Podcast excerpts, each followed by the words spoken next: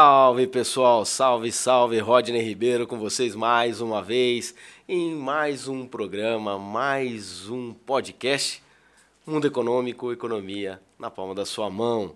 E hoje, hoje temos uma convidada muito especial, uma pessoa sensacional que vem fazendo um trabalho na, no Instagram, nas mídias sociais de informação, levar conteúdo do mercado financeiro, que é a nossa amiga Mariana Pulégio. Mari, bem-vinda, minha querida. Tudo muito, bem? Muito, muito obrigada, Rodney. Eu fiquei muito feliz, realmente, com o seu convite, tá? É, fiquei muito feliz, realmente, de estar aqui, podendo ter esse bate-papo com você. E fiquei muito feliz com o convite de hoje. Nossa, eu que sou grato. É, venho acompanhando aí o quanto você tem evoluído, né? A gente vem conversando lá nos bastidores da, da empresa, né? Da WIT. É. E o quanto é desafiante manter esse ritmo, Sim. né? O, dia a dia. Porque não é, é só um trabalho de influencer, né? Vai além, né?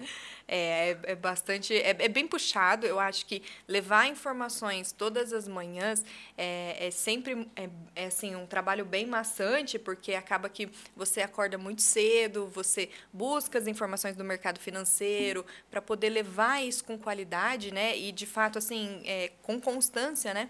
mas é muito gratificante quando você vê que, que isso está de fato chegando nas pessoas, que as pessoas estão reconhecendo aquele trabalho que você tem feito, né? Então o Morning Call aí da Witch Invest é algo bem bacana que a gente tem trabalhado aí. Que legal, que legal.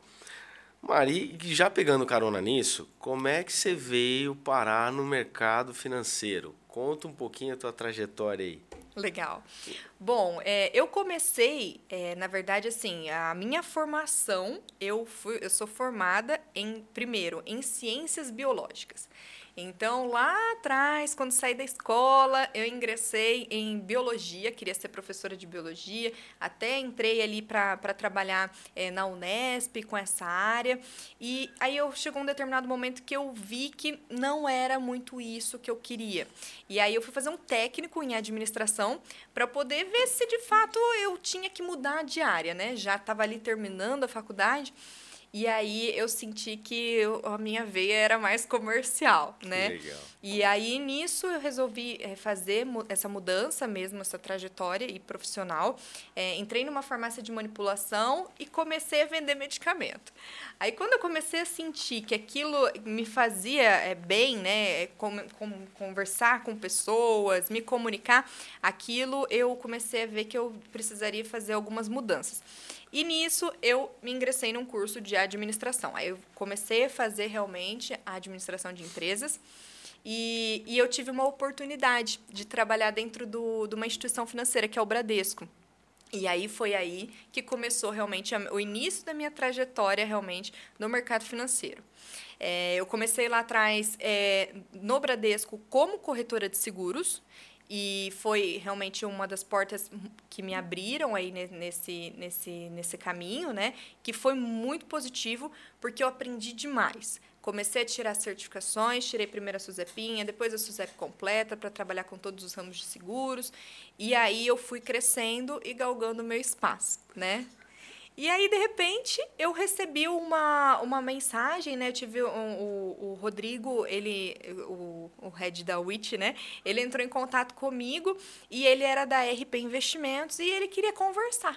Então, era para a gente poder ter um bate-papo, conversar, e ele vinha falar da XP. Né? Então eu falava, gente, o escritório da XP, e lá atrás, é, 2015, mais ou menos isso, 2016, é, já, já não me lembro, não recordo certinho o ano, mas ele, ele havia com, comentado ali né, comigo que, que era uma baita de uma oportunidade. Só que quando eu sentei e conversei com o Rodrigo, eu vi que os caras eram sérios, né? É, então, naquele, naqueles olhos ali do cara, eu, eu senti que alguma coisa era diferente. E aí, quando eu conheci a Luzia e o Flávio, é, eu pude perceber que era algo que ia crescer muito. E, de fato, é, hoje eu, eu falo assim, que eu trabalho é, com uma família, né? Então, eu tenho muito orgulho em ter feito essa transição de carreira, de sair de uma instituição financeira como o Bradesco para trabalhar em um escritório de investimentos. Então, assim, é, sem dúvida nenhuma, eu tenho um orgulho muito grande dessa trajetória. É legal isso que você está falando, porque quem conhece né, as personas, né, uhum. o jeito da madeira, né, é. são essas pessoas, o Rodrigo, o Flávio, a Luzia, né, é, e todo mundo na cadeia, né, o Vitor, o Edinho, é, a gente percebe que vai além do técnico, né? Sim. É uma coisa que a gente é, tem a cobrança no mercado financeiro, o mercado natural, financeiro é. natural, corporativo, e... mas tem algo a mais. Com certeza. Né? E isso faz toda a diferença para a gente, porque compreender, na hora que entende esse lado humano e o quanto a gente começa a se entregar mais para o processo, né? Exatamente. É muito legal. Muito Exatamente. Legal. E assim, quando eu comecei, eu senti que eles eram assim é, é, totalmente diferentes. Eu falei, não, eu, eu, vou fazer essa transição. Comecei a estudar e tirei a certificação para trabalhar ali com, como assessor de investimentos, né? E, e aí eu, assim, me descobri que realmente é, aquilo fazia muito bem para mim. Porque uma coisa é você trabalhar dentro de uma instituição financeira vendendo os produtos do mês, da meta, e uma coisa é você vender os produtos que o teu cliente precisa. Isso. Então, hoje, eu falo assim, é, é desde então, eu sempre durmo com a minha consciência totalmente tranquila que eu sei que o meu cliente, ele tem realmente o produto e a qualidade de informações, a qualidade técnica, a qualidade financeira de uma carteira muito bem estruturada. Então não vão ter ali produtos que foram é, necessários para a meta do mês, entendeu? Sim. Que é totalmente diferente do que vem ali um, um gerente de banco, um, enfim, que a gente consegue ver isso dentro de instituição financeira. Legal. Legal. Mas vem cá, conta um pouquinho mais quem é a Mariana. Bom, a Mariana, ela é mãe de uma pequenininha, que não tem como falar da minha vida sem falar da minha, da minha pequena. É, a minha filha, ela tem quatro anos de idade, Delícia. Ana Clara. E, e eu fui mãe solteira durante um tempo aí da minha vida, né? É, eu vim de um anterior num relacionamento que, que não, não tinha dado certo. E eu tive um presente muito grande de Deus que eu falo, né, que foi ter a minha filha. Então, ela realmente é, é motivo de todas as, as minhas é, vitórias, né, dos meus esforços. Eu tenho um orgulho muito grande em ter minha filha. Então, assim, é, sou mãe. Hoje eu tenho um outro relacionamento, também sou esposa, né? E eu sou essa essa essa menina, essa mulher que gosta de conversar, gosta de falar, gosta de se comunicar e que está sempre aí junto com todo mundo. O que eu que eu mais admiro na Mari é esse jeitão simples dela, né? É. Assim, é um jeitão.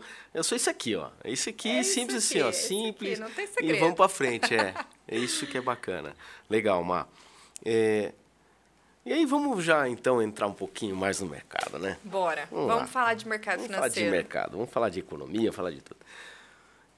Quais foram as três perguntas que você ouviu mais intensamente nesses últimos 15 dias?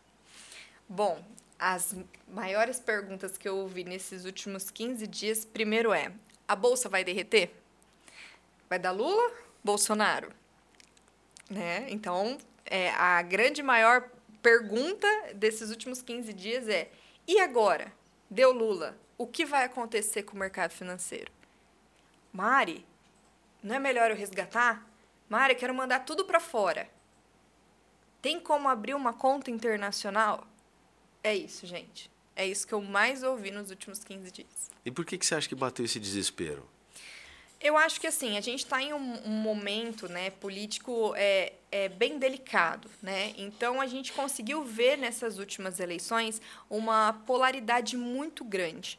Ou era 8 ou 80. Né? Então, é, muito por conta realmente do que a gente viu em questão de política, é, candidatos. Né?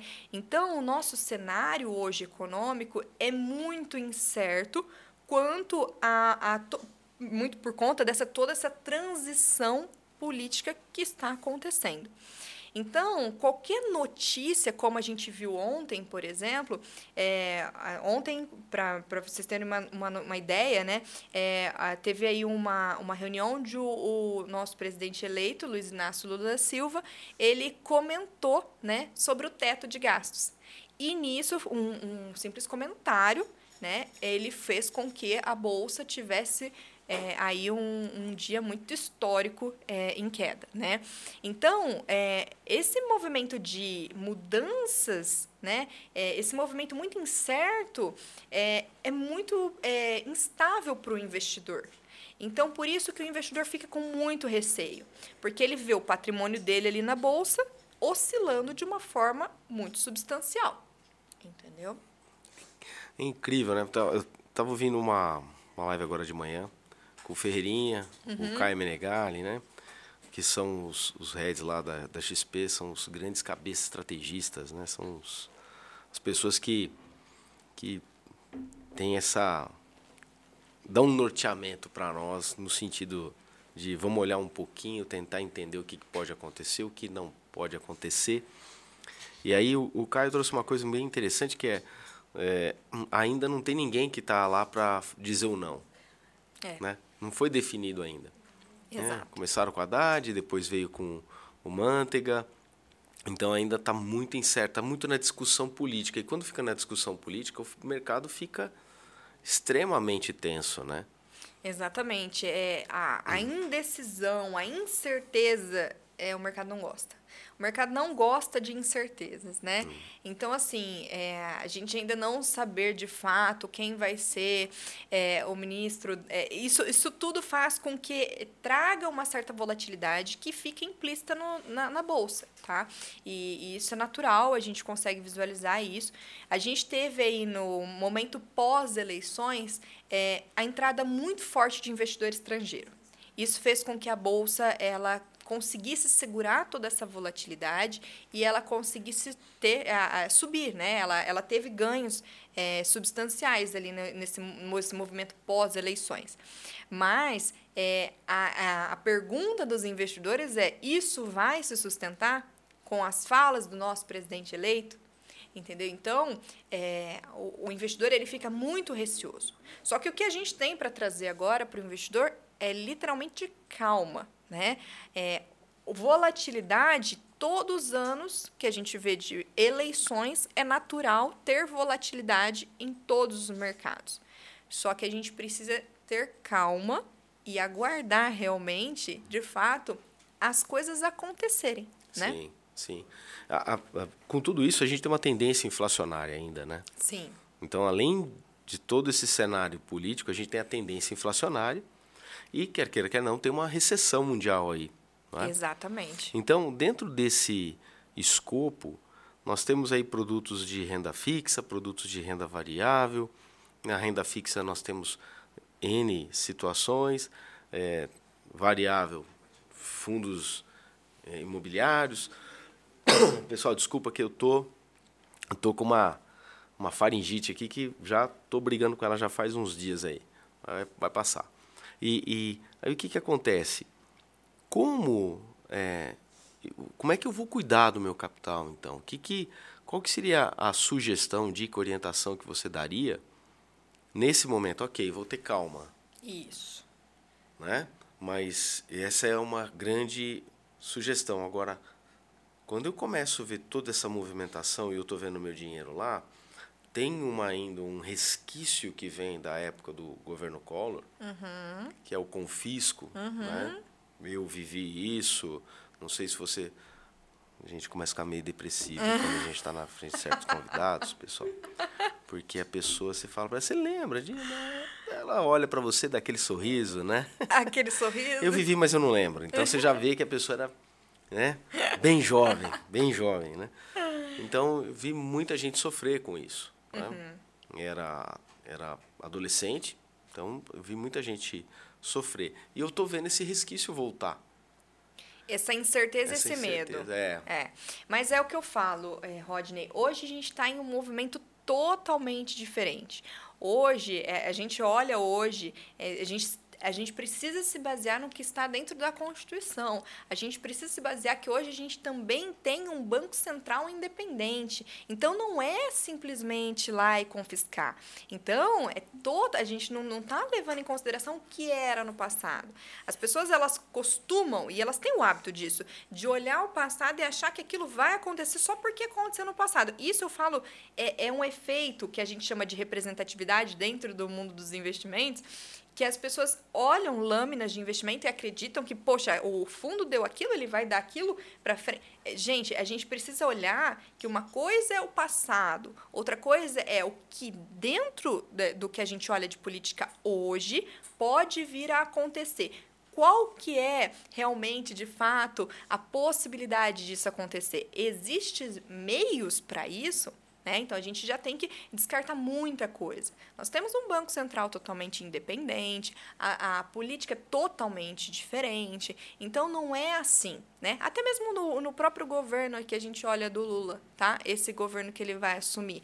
Ele não, não tem, é, é até mesmo se você olhar o teto fiscal, é, é, não, tem, não é muito mais manipulável como era anteriormente. A gente está falando de um Banco Central independente. Então, eu acho que é tudo muito é, diferente a gente precisa é sempre se, se basear no que a gente está vendo hoje. Ele está tendo dificuldade, né? Porque ele veio com a proposta já de, de cortar, tirar o Bolsa Família do teto de gasto, deixá-la solta, né? Isso, que é o que movimentou muito o mercado ontem. Tirar o auxílio dentro do teto de gastos é o que preocupou muito o investidor, por isso que o dólar subiu é. tanto quanto subiu ontem. E a gente precisa lembrar que os, tem investidores que tendenciaram para o Bolsonaro, tem investidores que tendenciaram para o Lula, né? e isso tudo no mercado é, político tem o seu jogo. Né? Um, é um jogo de interesse das, dos setores, é natural, é, faz parte, inclusive, né? E, e, isso faz com que as, a, a, própria, o próprio setor político se movimente para falar, pera, não é bem assim, vamos uhum. conversar de novo, vamos pôr em pauta. Né? Então, tem esse, esse período. Uma coisa em economia, a gente chama de economia descritiva e economia normativa. Né? Economia uhum. descritiva aquilo que é, é, eu vou falar para a população para poder vender, é o comercial, é o marketing, né? É, vou como é que é? aumentar salário e vou manter a inflação parada, né? Ou diminuir a inflação. Promessas. Um paradoxo, muito, é, que não, não dá. Não, não tem né? como. É. Mas é descritiva. Normativa são as normas, as leis, as regras da economia. E aí a gente vê isso acontecendo agora de uma forma muito mais contundente, inclusive pelos interesses, pela, pela separação do Banco Central. Muita gente não sabe, mas o sistema financeiro brasileiro está entre os cinco melhores do mundo. Né? Olha Ele está entre os cinco melhores do mundo, tanto em sistema de segurança, avanço. Né? O Banco Central está querendo lançar a própria criptomoeda uhum. do, do Brasil, então isso já chamou a, a comunidade para isso. Então é um avanço realmente político, né? trazendo ah, os interesses públicos para dentro da instituição. Isso que, que é importante. Exatamente. O que, que você sugere? O que, que você falaria para um investidor é, familiar? Nós, nós temos que lembrar que a WIT ela tem um princípio que é o multifamily office. office né? E nesse multifamily office eu vou pegar, tentar pegar dois cenários, ou três talvez. Mas primeiro cenário, aquele cara de 30, 35 anos, uhum está empreendendo, está indo bem. Né? A expandir os seus negócios, comece a expandir a cadeia produtiva dele. Então, ele tem a indústria, tem serviço de tecnologia, ele tem, enfim. Que sugestão você dá para esse cara que não conhece o mercado financeiro, tem receio porque ele tem uma força empreendedora muito grande, mas que ele precisa, de uma certa forma, começar a preparar o futuro dele, já que você também veio da Previdência. Isso. Bom, eu acho que é o seguinte: é, primeiro momento é buscar informação. Porque eu consigo, eu, eu nossa, a gente acaba visualizando isso muito, né? É, o cliente que tem hoje um certo patrimônio financeiro, mas tem super receio e ainda continua o quê? Na poupança, né? Ele tem um belo de um patrimônio financeiro, ele não entende e ele deixa o dinheiro dele lá aplicado em poupança porque ele acha que, de fato, por não entender, é o melhor caminho para ele. Né? Pessoal, é, deixar o dinheiro em poupança, de fato, é você deixar de ter realmente uma rentabilidade, né? Eu falo isso é, porque você está, é, as pessoas não levam em consideração o momento que a gente está vivendo de uma inflação alta. Né?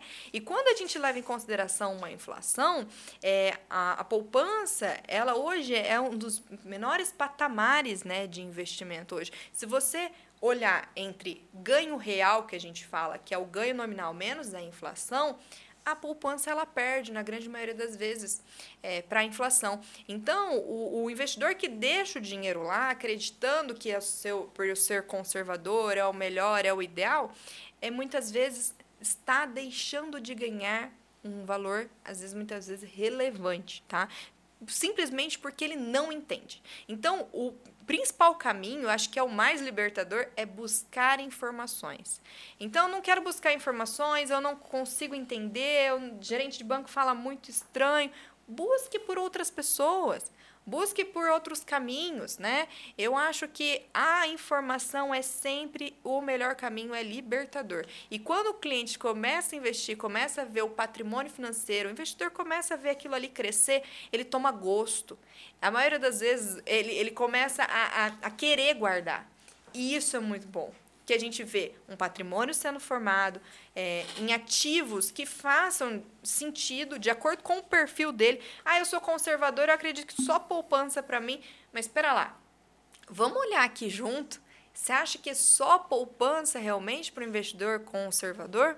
Hoje a gente tem diversos outros caminhos. Nós temos até mesmo títulos públicos que podem vir aí é, trazer uma grande é, tranquilidade para o investidor que é conservador. Então, é a informação, Rodney, sem dúvida nenhuma. Isso é bacana, porque assim, quando. E, e eu volto lá para esse perfil, né? 30, 35 anos empreendendo. Uhum. E ele está na dinâmica, ele tem muito medo de colocar o dinheiro, não conseguir ir lá rápido, pegar esse dinheiro e trazer para dentro do negócio para injetar isso no fluxo de caixa dele. Sim. Né? Qual é a, o tipo de produto ou o perfil de produto que de repente ele poderia pesquisar? Eu acho que o, o principal produto é buscar ativos com liquidez. Tá? Então, é, hoje nós temos diversos ativos com liquidez. Por exemplo, existem hoje LCI e LCA, que são títulos isentos de imposto de renda com liquidez. Nós temos os CDBs, que eles não são isentos de imposto de renda para pessoa física, mas eles possuem liquidez diária. E esses ativos, eles estão remunerando hoje, com a Selic a 13,65, né, um patamar de quase 1% ao mês, na grande maioria das vezes.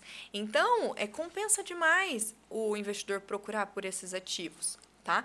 E aí, se você levar em consideração, ah, não, eu quero investir em título público, LFT, 100% do CDI, né? A LFT vai estar tá te pagando ali 13,65. Só lembrando que no caso da LFT ela tem o imposto de renda, né, incidente sobre a rentabilidade. Mas são exemplos aqui de aplicações interessantes para esse investidor que tem esse perfil que você falou de liquidez. E aí que é bacana, né? Às vezes a pessoa fica com receio, então de repente você que está assistindo a gente e tiver alguma dúvida, tiver algum receio, é só entrar em contato com a gente, entra aqui em contato comigo, com a Mari a gente vai ter o maior prazer em tirar a, a, a tua dúvida. Lembrando que o canal ele foi criado para levar conhecimento. Com certeza. O objetivo Legal. dessa do, do podcast, o objetivo da gente fazer todo esse movimento é levar informação, conteúdo, né, aprendizagem e extrair da necessidade que você tem, como a Mari falou no começo, né? A diferença dela, dos profissionais que atuam junto com ela, é justamente o quê? Olhar a tua real necessidade. Né? Então, aproveitar isso. E eu vejo que muita gente fica até com receio. Mas eu vou lá, vou falar que eu invisto na poupança. Eu já ouvi falar que, que não vale a pena. Eu vou ter vergonha de falar. Tem isso, eu já ouvi isso de gente que tem muito patrimônio. Ah, eu fiquei com receio, deixa o dinheiro lá, tá tudo bem. O volume é muito alto, por incrível que pareça, né? A gente sabe que tem muito volume alto Ixi, na poupança, como? né? Mas o quanto está perdendo por falta de é, buscar essa informação. Sim. Eu falo assim que a ignorância ela é uma benção. É. Quando você não tem a responsabilidade. Depois que você ouviu esse podcast, você desculpa. Não tem como, Não gente. tem como. Você, é. é crime doloso e culposo, né? Então, tem essa agora. Né? Maria, agora vamos para outro cenário. Certo. Vamos pegar um intermediário. 50 aninhos. Uhum. Já está consolidado com os negócios. Está aí com os filhos de 17 a 22 anos, 23 anos. Alguns aí já começando a namorar, dos filhos, né? Que, que sugestão você dá da carteira? Bom, se a gente já está olhando um perfil de 50 anos, né? Isso. A gente já está olhando um perfil que está entrando em um processo para aposentadoria, né?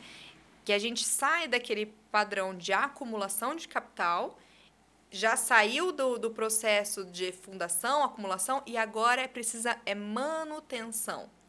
Ele ainda não está no processo de transmissão de capital, né? Um pouco mais para frente, que aí a gente fala aí realmente no, nos, nos, no, no, no, no, que seria no posterior, né? Mas é, até então é, é manutenção de capital para aposentadoria. Aí eu já diria que existe a necessidade da gente começar a diminuir os títulos que seriam em renda variável, tá? E começar a pensar realmente em algo um pouquinho a nível de conservador para moderado, dependendo de cada perfil de cada um dos investidores, tá? Isso aí tem que ser sempre levado em consideração a análise de perfil do investidor. E aí a gente pensar na, na aposentadoria, na manutenção do patrimônio para aposentadoria, que hoje existem diversos ativos como PGBL e VGBL, que são é, é, perfis, né, planos de aposentadoria para aquele investidor. Entendeu? Entendi, Omar. Mas se eu pego um, um perfil desse, 50 anos, é, é, com vitalidade, com saúde, o cara está empreendendo, né, a mulher está empreendendo, é, e ele sente que ele ainda tem esse traço agressivo.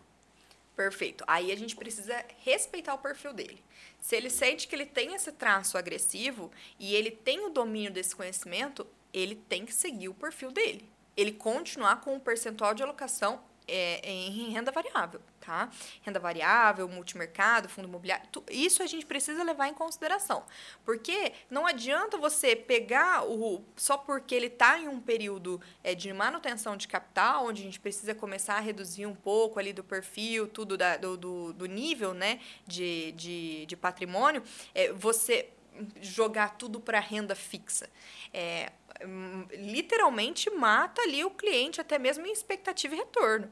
É, hoje, a gente, sempre quando a gente vai fazer uma carteira muito balanceada, a gente leva em consideração a análise do perfil do investidor, que é o Suitability. O Suitability são um questionário de perguntas, normalmente toda instituição financeira ela tem ali né, para o investidor, onde ele coloca o apetite ao risco dele.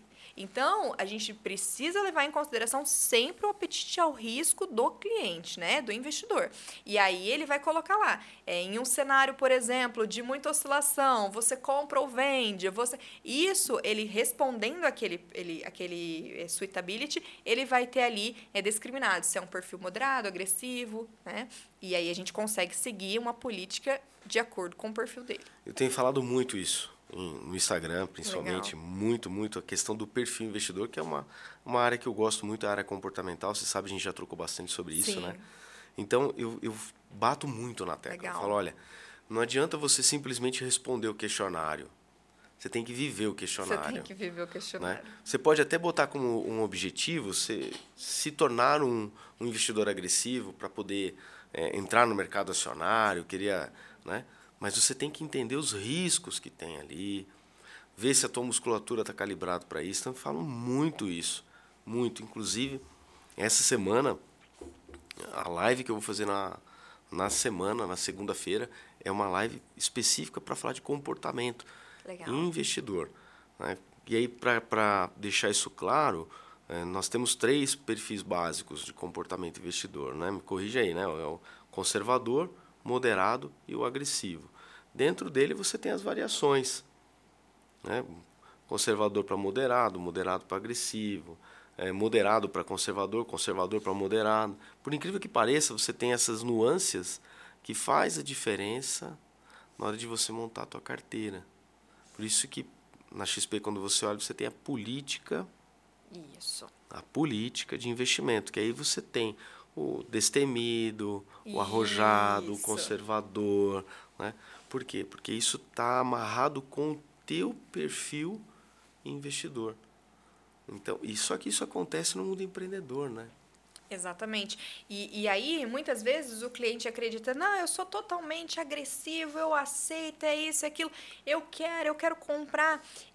Aí, acaba que o, o cliente, ele tá realmente muito comprado no risco, mas a primeira volatilidade ele não aguenta. E aí, a gente precisa entender, será que, de fato, ele está entendendo os riscos? E aí é o nosso papel, do assessor de investimentos, Isso. trazer ele para a realidade e ir acompanhando junto com ele. Trazer realmente, olha, é, você acredita que em um cenário assim, de fato, é, se a tua carteira cair mais de 50%, tá tudo bem, a gente tá com essa reserva de emergência aqui, tá tudo ok para você? Ah, não, eu não aguento. Não, então pera lá, vamos pensar então em um rebalanceamento? Porque é, tá tudo muito bem quanto a bolsa tá subindo. E na volatilidade?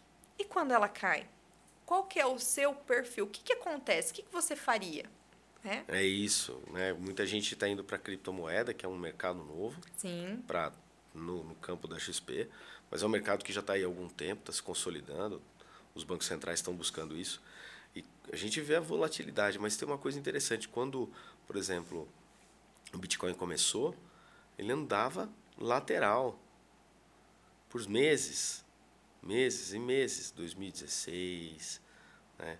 2017, andou lateral muito tempo. E aí até o investidor que é agressivo, ele não aguenta, ele quer, ele quer crescer, né? é. E aí tem uma coisa dentro do mercado acionário que é qual é a tua estratégia do mercado de ações, Exatamente. né? Que é o você vai para um day trade, você vai para o swing trade, você vai para um position trade.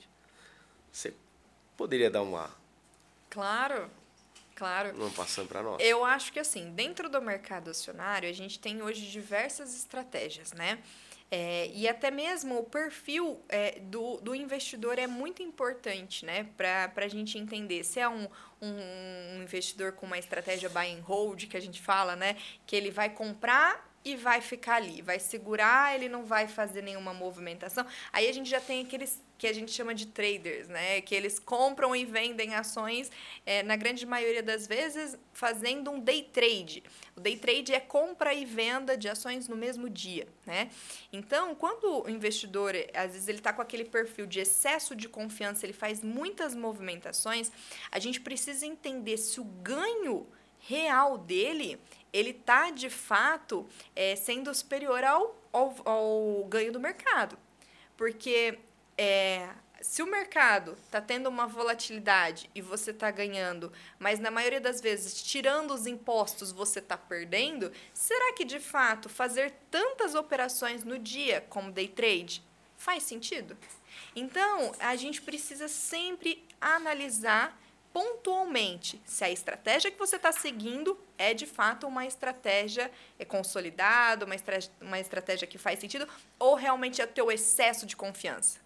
Né? Então, no mercado é, de renda variável, tem muito esses, esses pontos a gente observar. Legal você estar falando isso, porque o, o Nassim Taleb, ele tem é, o livro Antifrágil, né, que ele fala muito disso, e, e traz também aquela visão do, dos viés, né? Isso, viés comportamental. O viés comportamental. Quando a gente fala do viés comportamental, tem um lado da vingança, né? A gente entra, no day trade precisa tomar muito cuidado aí, Muito. porque Sair acaba da emoção. e não adianta, a gente toma decisão pela emoção. É. Por isso que você tem que desenhar bem a tua estratégia pra, e se firmar nela, porque o que acontece? Você está na emoção, o que vai tirar, as, vai aparar, a emoção você não tira, mas você vai lapidar ela para o momento, é a estratégia que você tem. E segurar nela. Para ficar 50-50. 50% emoção, 50% razão. E aí, fincar nela. Então, é o momento de entrar, o momento de sair. O Giba fala muito isso, né? Sim, A live sim. que vocês fizeram, você, o É. Lucas e ele, foi muito legal. Que fala just, ele falou um momento disso, né? Quando dá, eu paro.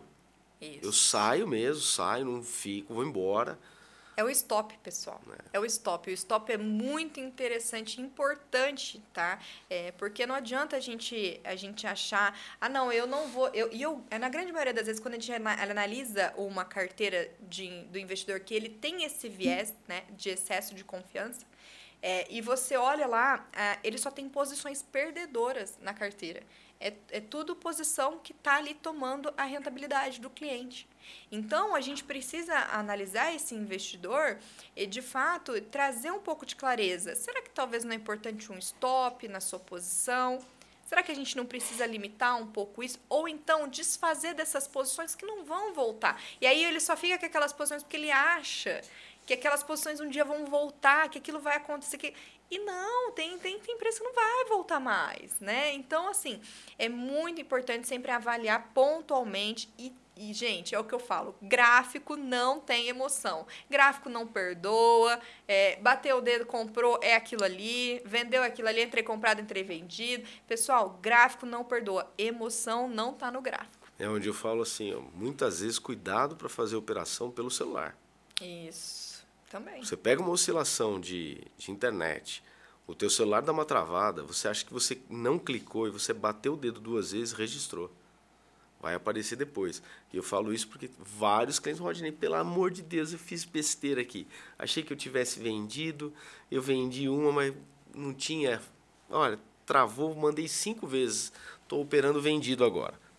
Então ele queria fazer uma operação de venda para poder pegar o recurso. Uhum. E no final acabou passando do limite entrou na operação vendida e teve que comprar. Então. Cuidado com a emoção. Cuidado com a emoção e cuidado com a estratégia que você vai adotar. Com certeza. Para no momento. Para. Vai, vai trabalhar com isso? Vai sentar e fazer? Pega a tua sala, fecha a porta, se concentra é. E muito cuidado, Rodney, também com as informações que os amigos passam. Nossa. Porque é, muita Falou gente é, passa, passa. Ah, porque eu ganhei com o Petro, eu ganhei com o Vale. Mas pera lá, é, quanto que você perdeu? Quando que foi essa compra? Quando... Então, esse efeito manada de seguir o amiguinho, de seguir, ou até mesmo, pessoal, a grande maioria dos influencers, Tome cuidado. Ah, mas eu vi no Instagram que é o momento de comprar. Mas peraí, vamos, vamos se fundamentar, vamos entender. Aí a pessoa sai naquela emoção porque ela tá perdendo o, a festa, né? Ela acha que ela tá perdendo aquela festa porque tá todo mundo ganhando e você não. E aí ela entra no momento totalmente errado. Então, assim, emoção é, é precisa tá fora. vai, vai comprar uma ação, vai comprar um. Vai treinar, é gráfico vai querer fazer posição, comprar agora para ter lucro, não adianta, você tem que entender a empresa, tem que olhar os fundamentos da empresa. Não é simplesmente Isso. o momento dela. Né? E outra, não é se ela está barata, porque precisa ver o quanto que ela está descontada, mas o quanto que ela no mercado, e aí que é legal. Quando você olha a empresa, o mercado de ações, você tem que ir para campo se você vai fazer position. Se você vai se posicionar naquela, naquela ação que, que eu quero dizer com isso? Pô, eu vou comprar empresa do varejo. A gente não pode falar, né? É. Nós não podemos falar, gente, por causa da, da regulamentação. É, você quer comprar uma empresa de varejo, mas você tem acompanhado essa empresa? Você tem visto como é que ela está no mercado? Qual é a percepção dos chamados stakeholders, quer dizer, os fornecedores, né? os fornecedores direto, indireto, como é que está isso aí? Como é que está essa dinâmica dela no mercado? Como é que ela está empreendendo de fato? Né?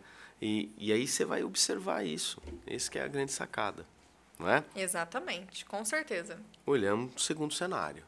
Você já cantou a bola do terceiro. É, já cantei a bola do terceiro. Show de bola. Já, vamos lá. Transmissão de patrimônio. Transmissão de patrimônio é tão importante quanto o primeiro e o segundo cenário. Porque, de fato, é, vai ser um momento onde você está pensando em deixar aquele patrimônio para os seus filhos, para os seus netos, para sua esposa, para o seu marido, né? E, e, na grande maioria das vezes, o que a gente precisa fazer hoje? A gente precisa buscar uma elisão fiscal. Né? Ai, que nome chique. É, a gente precisa buscar uma elisão fiscal. A gente precisa ter entendimento é, de um cenário é, é fiscal para que a gente possa pagar menos impostos nessa transmissão. A gente sabe hoje que ITCMD, imposto de renda, é, a gente sabe os impostos que hoje o Brasil cobra, né? Então, hoje existem alguns mecanismos que a gente consegue fazer isso. Às vezes o cliente quer, o investidor ele quer fazer aquela uma, uma doação já em vida, ou ele quer de fato fazer uma holding, ou ele quer, é não, não quero fazer doação, não quero fazer holding, ele quer fazer um VGBL, colocando já, indicando os beneficiários, né? Legal. Então, assim, é sempre muito importante buscar informação, buscar ajuda profissional para fazer a transmissão de patrimônio. A gente sabe hoje que, por lei, é possível né, você é, fazer a transmissão né, de 50% do disponível, né? É, que não são aí de herdeiros necessários. Então, é, Fora isso, você tem que levar, levar sempre muito em consideração o que é disponível você fazer hoje e o quanto é disponível. Então, eu tenho aquele valor, eu, eu já fiz um seguro de vida. O seguro de vida é tão importante quanto. Porque no seguro de vida você vai deixar, às vezes, na grande maioria das vezes, um valor para essas custas, né? Que a gente conta como custas do advogado, custas de TCMD. Então, é, todo esse planejamento na transmissão do patrimônio é muito importante. Olha aí. Quando que eu, eu posso minimizar? Porque esse cenário que você está trazendo é de alguém que nunca parou para pensar nisso. Certo. E já está no processo de transmissão. Isso. Né? Mas existem pessoas que falam, não, eu já entendo isso, tô, tô, eu já estou vislumbrando isso porque eu estou aprendendo com o outro que deixou para a última hora. Uhum. E aí nós vamos voltar para cá. O que fazer aqui então, para que a hora que eu chegar aqui, isso já está preparado? Bom, se a gente pode voltar para cá, a gente volta numa idade que é possível fazer um seguro de vida. Então, a grande maioria das vezes, pessoal, a gente acaba é, achando que não, mais para frente eu penso nisso. Pô, eu tenho lá 30, aí depois você tem lá 40, aí depois você tem lá 50. Aí na hora que você tem 50, você fala: ah, não fiz o seguro de vida que eu devia ter feito. Porque se eu tivesse feito seguro de vida, eu já deixaria minha família com um valor de capital. Nossa, mas agora vou pensar. Não, tá bom, agora eu vou lá procurar. Vou lá procurar o prêmio do seguro, na grande maioria das vezes. Não vale é a pena. muito alto. Então, pessoal, se antecipem a tudo na vida. A, o tempo, ele pode ir contra ou a favor do seu dinheiro, dos seus investimentos de tudo, né? O dinheiro, é, é, é, ele, eu falo assim, ele não vai levar desaforo para casa. E também ele não coloca mais tempo na sua vida. Então não tem como a gente é, colocar mais tempo. É, é, é aquilo ali, você já está naquela idade. Então, se você é hoje um investidor mais novo, busque informação. Faça uma acumulação correta, um planejamento financeiro adequado. O planejamento financeiro vai fazer total diferença. Total diferença. Isso que é legal. É, você está me fazendo recordar de histórias né, ao longo dos 20 anos aí de consultoria que eu desenvolvi. É, pessoas que estavam com 40, 44 anos, 48 anos, exatamente três cenários: o que tinha o seguro, o que deixou para fazer por última hora e o que não tinha. E o que pesou isso no orçamento, não só da família. Isso. Porque começa aí dilapidar o patrimônio. É aí que começa a deteriorar patrimônio. Porque eu tenho que vender alguma coisa para pagar custas. Né? Então, quando eu faço toda a estruturação, essa, essa antecipação, e aí não adianta, né? Antecipação a Mari já entregou aqui. É. Tem que vir.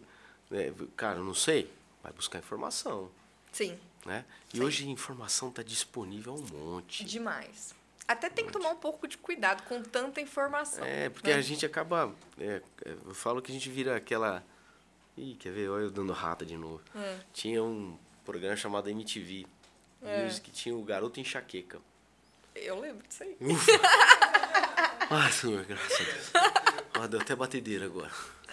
Ufa. Gente, Então. eu tô. Pô, tem 30 anos, também não sou assim Ah. tão não. Bom, eu tenho só 19 mais que você, então tá bom, tá tudo Tá bom, certo. tá tudo certo. Tá tudo Tá certo. tudo certo. O garoto enxaqueca, ele começava a receber tanta informação, tanta informação, a cabeça dele ia inchando, explodia. E hoje a gente vive um, momento de nano-informação muito grande, né? Então, por isso que é importante você saber o que você quer, para que você quer, e aí você vai buscar o como. Exatamente. É simples assim. O que você quer e para que que você quer. Né? Então, muito comum, às vezes eu pergunto para amigos que estão empreendendo, começando a empreender, ou estão na batida, eu falo assim, legal, o que, que você quer com tudo isso? Eu falo, quero ficar muito rico. Hum, para quê? e é engraçado que alguns têm claro o para quê. Outros ficam com barulho de eh, trem na cabeça. É, Fica aquela locomotiva passando. Cara, nunca nem, não parei para pensar nisso. Vou parar para pensar nisso agora. E aí, só abrindo parênteses, né? Aí que a gente vê as pessoas se dilacerando emocionalmente. É. Infelizmente, ela, A, gente, Infelizmente. a gente vê as pessoas se afundando emocionalmente. E falo isso porque nós temos muitos clientes investidores e cada um com o seu perfil. Então, hashtag fica a dica aí, que nem fala o pessoal, né? Tô, tô ficando, tô ficando influencer. Hashtag Você tá vendo? Ah, Hashtag você gostou, tá né? arraso, hashtag fica a dica. Eu tenho boa escola, hein, gente? Aí, ó. Legal, Má. Má, indo para as considerações finais, Certo. o que, que você gostaria de deixar aqui de informação ou de legado, alguma coisa nesse sentido, para quem está te ouvindo agora? Bom, o que eu gostaria de deixar aqui, que eu acho que foi parte total da nossa conversa. Pessoal, é buscar informação e conhecimento. Eu acho que hoje a gente, e eu coloco isso como meta realmente, sabe? É, eu, eu consigo fazer grandes mudanças na- nas vidas dos meus clientes, assim, é, tentando trazer sempre de uma forma muito educacional é, e muito é, é, tranquila, fácil, didática, é, o conhecimento do mercado financeiro. Então, o mercado financeiro não é aquilo tudo que vocês conseguem visualizar de é, tão difícil assim, só letrinhas, é, eu não consigo entender, eu não... Pessoal, é, o, o conhecimento, ele é libertador. E é possível a gente ter conhecimento, é possível a gente chegar lá, é possível a gente buscar uma reserva, um patrimônio financeiro que traga uma tranquilidade para a família, que eu acho que isso é o mais importante. A gente tá tranquilo, a gente deitar tranquilo e falar, pô, é, a minha sucessão tá feita, é, eu tenho uma boa qualidade de vida, tudo que eu batalhei, eu construí, eu tô conseguindo, é, o meu esforço está sendo recompensado e eu tô tranquilo porque eu sei que aquela minha reserva ela está sendo acumulada e aquilo está tudo bem. Eu posso ficar tranquilo porque os meus filhos vão ter uma faculdade para estudar. Eu posso ficar tranquilo e porque eu vou ter saúde para chegar lá. Saúde não só, gente, financeira, mas emocional. Então, assim, eu acho que trazer hoje aqui, Rodney, e a gente trouxe nesse bate-papo muito legal, é essa ideia de buscar informação e conhecimento. E para isso, podem contar com a gente, com a Mari, Com comigo, certeza, contem com o comigo. André, que teve também no podcast Isso. anterior, e outros que vão vir. É, e nós, na WIT, nós temos essa visão. É isso que eu, que eu me encanto com a WIT. É assim, tem essa busca, tem essa vontade de querer realmente cuidar de- dessa visão, Isso. né, de, não é só uma visão de curto prazista, não, é de médio e longo prazo, de transformar isso em herdeiros, né? Então, muito legal. Até está no DNA, e É. foi assim que a WIT foi fundada, né? Foi com esse propósito. Exatamente. Legal. Má, muito obrigado. Ah, eu que agradeço. Foi uma Nem grande tempo honra. passar, gente. Foi gostoso, né? É legal. Olha lá. É muito bom. Foi muito bom mesmo. Foi em vários momentos aqui me arrepiei com, as, com, com os insights que vão surgindo, né? O quanto que é importante a gente trocar experiência. Sim, sem dúvida nenhuma. Vixe. É, lembrando que eu não estou aqui para ensinar ninguém, estou aqui para compartilhar um pouco da história, trazendo pessoas que têm uma experiência, compartilhando a história delas também, para a gente chegar num novo patamar, tá bom? Pessoal, muito obrigado, agradecendo aí os patrocinadores, BR Painéis, DNT, é, Estúdio, que está aí com a gente, mais uma vez nesse projeto. Valeu? Forte abraço. Muito obrigada, Rodney. Obrigado. Um abraço.